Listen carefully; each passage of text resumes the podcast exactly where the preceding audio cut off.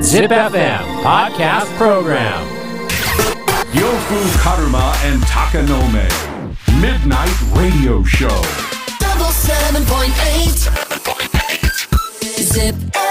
Warate Ito Omo Podcast Program 笑っていいと思うこの時間は僕呂布カルマがあなたの質問や悩みにお答えする笑っていいと思うのコーナーですえー、質問や悩みに答えていきます。まずはこの方、26歳男性。男性会社員ですが、レポートとか経費の生産とか苦手です。営業するのは嫌いじゃないのですが、お二人は面倒なこととかどうやって乗り越えていますかあのね、苦手だけどできないわけじゃないでしょ、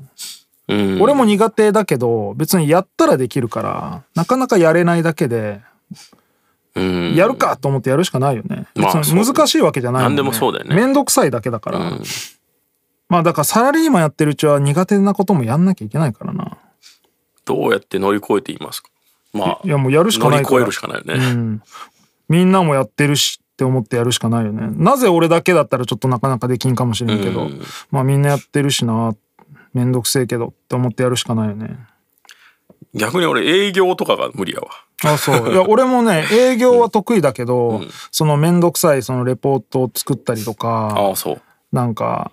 資料を作ったりとかはだるーって思ってたけど、まあやんなきゃいけないからやってたな。うんまあ別に、コツコツやればできることとかは、俺はあんまり苦手じゃないかな。ああ、おなんかね、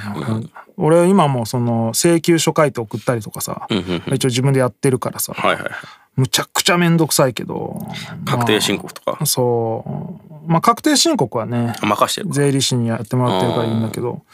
まあめんどくさいですけどね、まあでもやるしかないからやってますよまあ面倒なことが全くないなんてことはないからね。ないよ人間。結局うんないいろいよろめんどくさいよ、本当に。うん爪切ったりとかさマイナンバーカード作りました作ったよああ、もうカード作ったうんあのドッグタグにして首から下げてる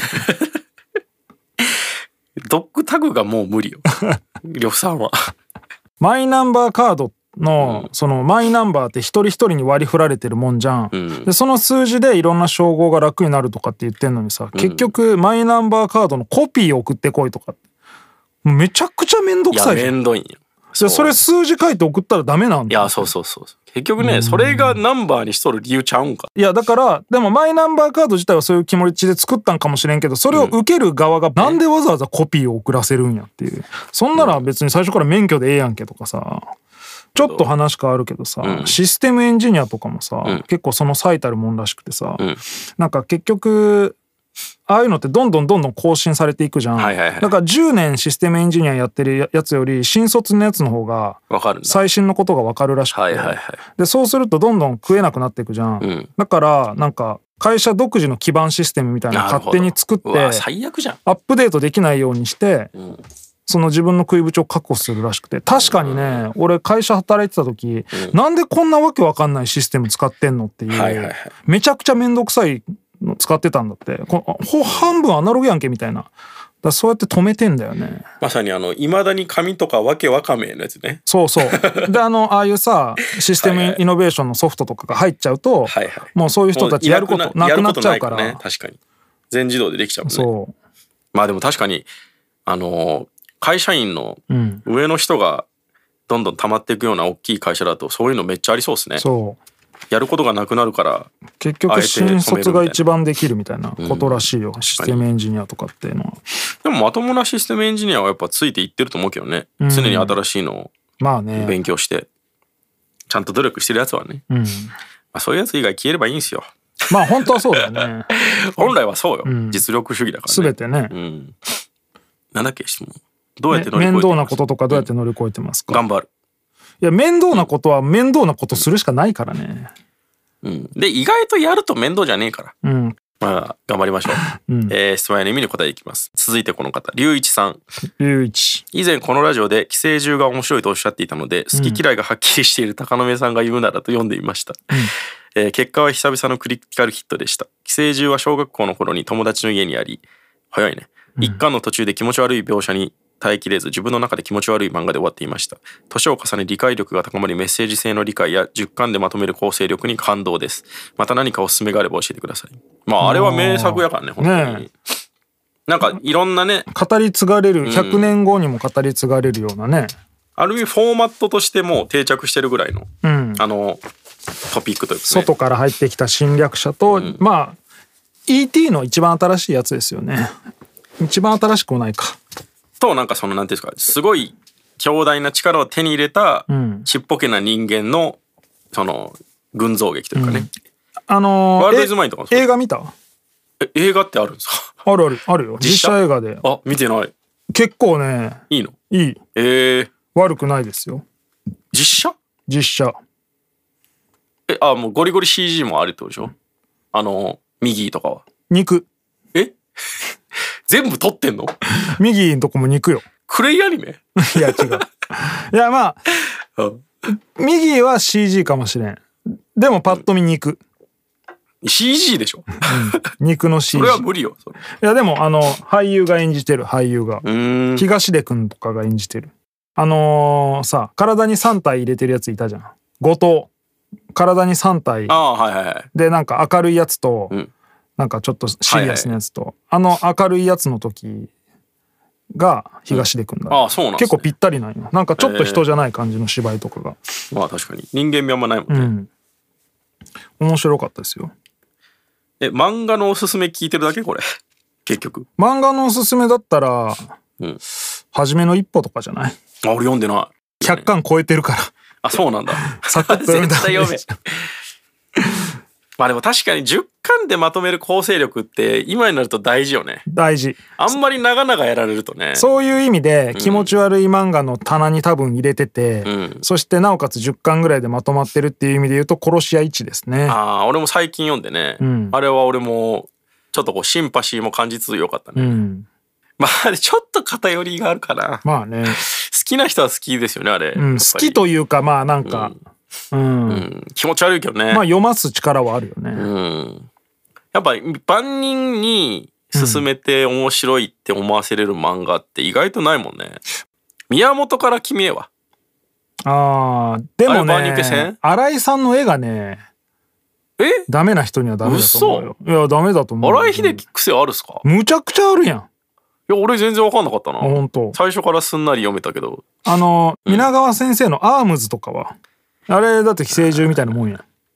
いや、ちょっと違くないサイバー感というか。アームズうん。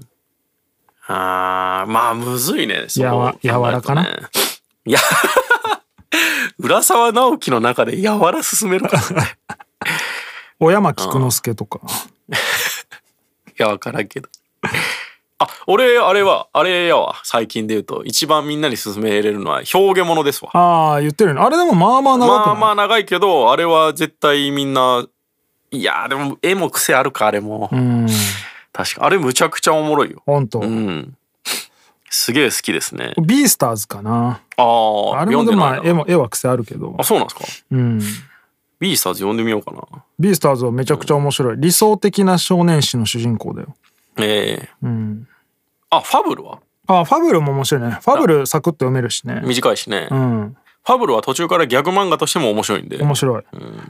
あゴールデンカムイも途中からギャグ漫画としてめちゃおもでろいでもす電カムも長いでしょ長いっすね俺もねいつか読もうと思ってるけどまあまあ長いからギャグ漫画は俺いっぱいあるよでもやっぱギャグ漫画ってみんなあんまり熱量ないでしょうん俺はやっぱも南国アイスホッケー部とかねういや わからんギャグ漫画っぽいけど 稲中じゃねえんだいや途中までアイスホッケーやってるけど途中からただのエロナンセンスギャグになるっていうね、はいはいはい稲中とかもそうだよな途中からもう卓球なんかやってないもんな、そうっすね、そういうのがいいっすよね、あでもまあ寄生獣面白かったんだったら寄生獣の後に書いてた「七夕の国」っていう漫画が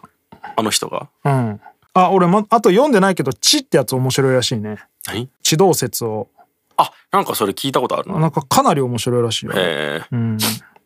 ああと俺は五十嵐大輔のやつディザインズだあああれめっちゃおもろかったですね、えー、なんそういえばか俺この間、そのジャンプのチェーンソーマンの、うんうんうんあの編集やってる担当編集やってる林志平っていう人と対談したんだけど、えー、すごいじゃん。あの今「スパイファミリー」とかなんかああいう結構ジャンプ系の流行ってるやつ全部その人がやってるんだけど、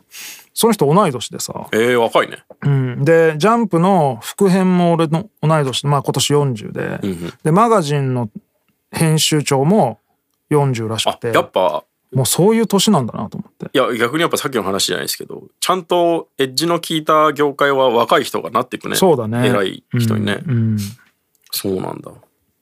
みたスいパイですファミリーっておもろいんですか子供はめっちゃ喜んで見てるけどまあでも、龍一さんちょっと大人でしょ、多分。うんこの感じ、多分ね理解が深まりってことはそれだと俺よさんに勧められて読んだやつであの登山のやつああえーっとここの人ここの人とあ違う神々神の神々の頂きだそうそう両方良かったけど、んまあ神々ここの人のはちょっと若いけど、うん俺もあれあれも好きででも神々の時やばいよね神々の頂きめちゃやばいねそうあれとかやっぱ大人が読むならいいっすよ ね俺はあのー踊れアホーの中の遭難中のアルピニストの手記っていうところは,、はいはいはいあのー漫画からのサンプリングですからねそうだね神々の頂きあおすれいいっすすめよですねよ、あれも短いそんな長くないね、うんあれもいいよな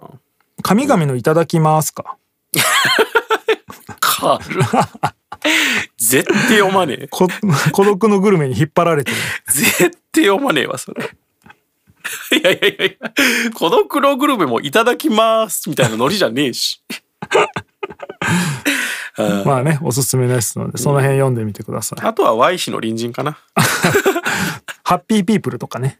あ、なんだっけそれ。ハッピーピープル読んだことあるないっすねあ面白いよあれあ、そうなんだ。うんなんかでも、どんどんこう漫画に派手な展開を求めなくなるよね。そうだねなんか最近読むなら俺本当に、だからこそ Y 氏の隣人とかがいいもん。空気感の書き方とかねああ、そそうねの何気ないところの良さみたいな、そうですね、うんなんかよく言われるね、名まあ、寄作とかっていうの生は。獣とかは派手ですけどね、あ、そう。まあそうか。うん、センス結構センセーショナルじゃない、まあ寄生獣が好きなんだったらでもワールドイズマイン読んでほしいよね。うん、そう多だね分もうちょっとこうもっとむずいリアリティを持って、あのトピックが書かれてるような気がするんで、そう絵が受け付けるんだったらワールド・ズ・マインはめちゃくちゃおもろいと思だいうんぶ、ですねうん、カロリーありますけどね俺半,、半日でこの間読み直してまあ疲れるねげっあそれりしましたけどね、原秀樹漫画はみんな疲れますわ、うんまあそんな感じでえーということで質問や悩みがある人は ZIPFM のウェブサイトエントリーから土曜日の番組「フライングベッド」にある「笑っていいと思う」の応募フォームに送ってくださいエントリーからの応募で採用された方には「笑っていいと思う」オリジナルステッカーをプレゼントします Podcast Program 笑っていいと思う